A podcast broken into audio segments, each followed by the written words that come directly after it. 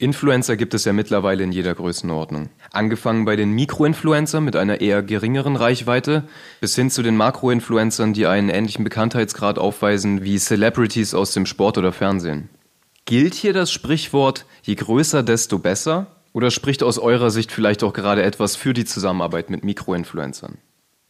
Ähm, dieses Mikro- versus Makro-Thema ist ja 2000. Äh 16, 17 ordentlich hochgekocht, wo überall zu lesen war, Mikro ist better, was mit Sicherheit auch seine Berechtigung hat. Ähm, darauf komme ich gleich. Aber im Grunde, wie bei so vielen Fragen, kann man da sagen, äh, es kommt drauf an. Also wieder, ähm, welche Ziele hat man sich gesetzt, was möchte man nicht, äh, sich erreichen. Das kann man dann relativ früh auch festlegen, dass man sagt, okay, wir arbeiten mit jemandem Großen zusammen, auch weil das relativ früh Auswirkungen auf Budgetplanung etc. hat. Oder wir arbeiten mit mehreren kleineren zusammen. Grundsätzlich, warum dieses Thema so hochgekocht ist, ähm, war einfach, weil man festgestellt hat und was auch bis heute so ist, je kleiner der Influencer, desto besser die Interaktionsrate. Ähm, ich denke, das ist auch relativ nachvollziehbar. Ähm, wer eine kleine Community hat, wenn man mal ganz klein skaliert, ähm, in, in, in den Mikro-Mikro-Bereich, ähm, dann hat man erstmal Personen, die auf Instagram oder in den sozialen Medien unterwegs sind und die Community sind ihre Freunde. Also die haben dann ihre 200 äh, Follower, das ist der erweiterte Bekanntenkreis und natürlich ist da das Engagement groß. Also ähm, die sind ähm, gewillt, Bilder zu liken, äh, teilen gerne mit, hey cool, dass du gerade im Urlaub bist, etc. Und je mehr die Community wächst, desto mehr ähm, unbekannte Personen kommen natürlich dazu und da ist äh, der Wille, ähm, mit, mit dem Content zu interagieren, lang nicht mehr so groß und, und die Engagement-Rate nimmt, nimmt ganz organisch ab. Ich denke, das ist, das ist soweit nachvollziehbar. Ähm, umgekehrt, also, also von daher, von, von den ähm, Kennzahlen, Interaktionsrate, ähm, von ähm, Follower, Like, Ratio etc. Mhm. Ähm, stehen Mikroinfluencer mit Sicherheit besser da.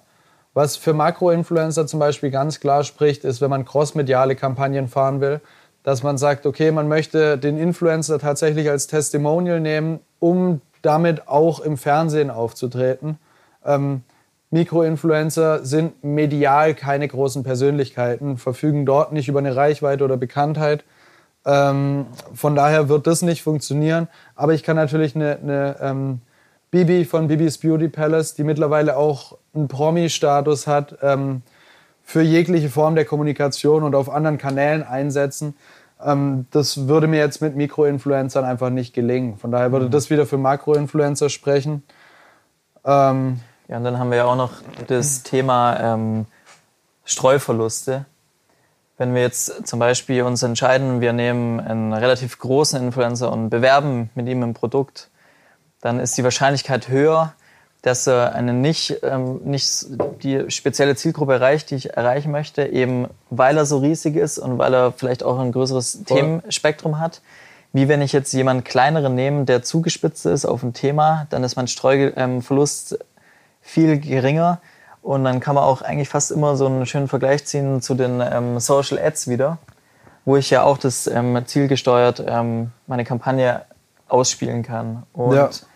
dann noch ein zweiter Punkt ist natürlich auch das ähm, Thema vom Authentischen. Wie authentisch ist Absolut, ist mir gerade auch durch den Kopf gegangen. Ist ja, wahrscheinlich jetzt gerade auch gekommen. Ist ja immer ähm, wieder oder die ganze Zeit immer das große Thema. Wenn ich jetzt ähm, nehmen wir wieder ähm, Bibi, ähm, wenn sie für Produkt XY von einer zweiten Marke, für die sie schon mal aus der gleichen Produktrange, ähm, wo sie schon mal Werbung gemacht hat, dann wieder ähm, nochmal eine andere Kampagne fährt, vielleicht ein, zwei Jahre später, dann wissen das die Leute und fragen sich dann so, hm, warum bleibt sie jetzt nicht bei ihrem alten Produkt? Das muss doch auch gut gewesen sein, weil es damals gut war. Ja, das ist der eine Punkt. Zum anderen ist es natürlich so das, was wir vorher schon mal angesprochen hatten, ähm, dass eine Bibi sich schon sehr weit aus der natürlichen Lebenswelt von den Nutzern ja. entfernt hat. Also jedem ist mittlerweile bewusst, dass für eine Kooperation ähm, mit einem Makroinfluencer ein Haufen Geld über den Tisch äh, geht. Mhm. Und ähm, die Leute sind nicht so naiv, um zu glauben, ähm, dass das noch äh, sehr authentische Werbung ist. Also natürlich möchte ich auch nicht anzweifeln, dass ähm, auch Makroinfluencer hinter ihren Marken stehen. Allerdings ist es einfach eben so, dass, ähm, dass sie sich grundsätzlich schon sehr weit von, von ähm, dem Lebensstandard und der Lebenswelt ihrer Community entfernt haben. Ähm, das auf jeden Fall.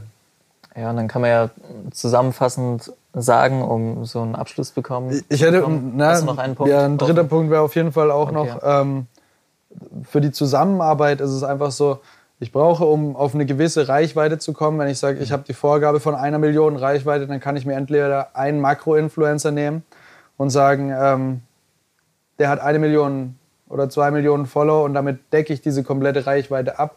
Das hält den Aufwand natürlich relativ gering, kostet eine Menge Geld. Ich kann andererseits auch hingehen und sagen, ich arbeite mit ganz vielen Mikro-Influencern zusammen, die zusammen summiert auch auf eine Million Reichweite kommen der Aufwand, mit den ganzen Influencern zu arbeiten, ist wesentlich höher, weil natürlich, ich habe nicht nur mit einer Person zu tun, sondern sagen wir mit ähm, 50 Individuen, mit denen ich Verträge aushandeln muss, die ich briefen muss, die ich betreuen muss, etc. Umgekehrt ist es aber so, dass Mikroinfluencer häufig sehr viel dankbar und kooper äh, kooperationsfreudiger sind. Mhm. Also sprich, wenn ich denen sage, hey, du kriegst ein geiles Produktpaket, was für die Unternehmen in der Regel billiger ist wie, wie finanzielle Bezahlung, oder sag, hey, wir laden dich ein äh, auf eine Reise und du kannst das Produkt kennenlernen etc., ähm, dann kann ich dort wieder Kosten sparen und so probieren, ähm, diese, diese zwei Konten auszugleichen. Das vielleicht noch als Punkt äh, mit anzufügen.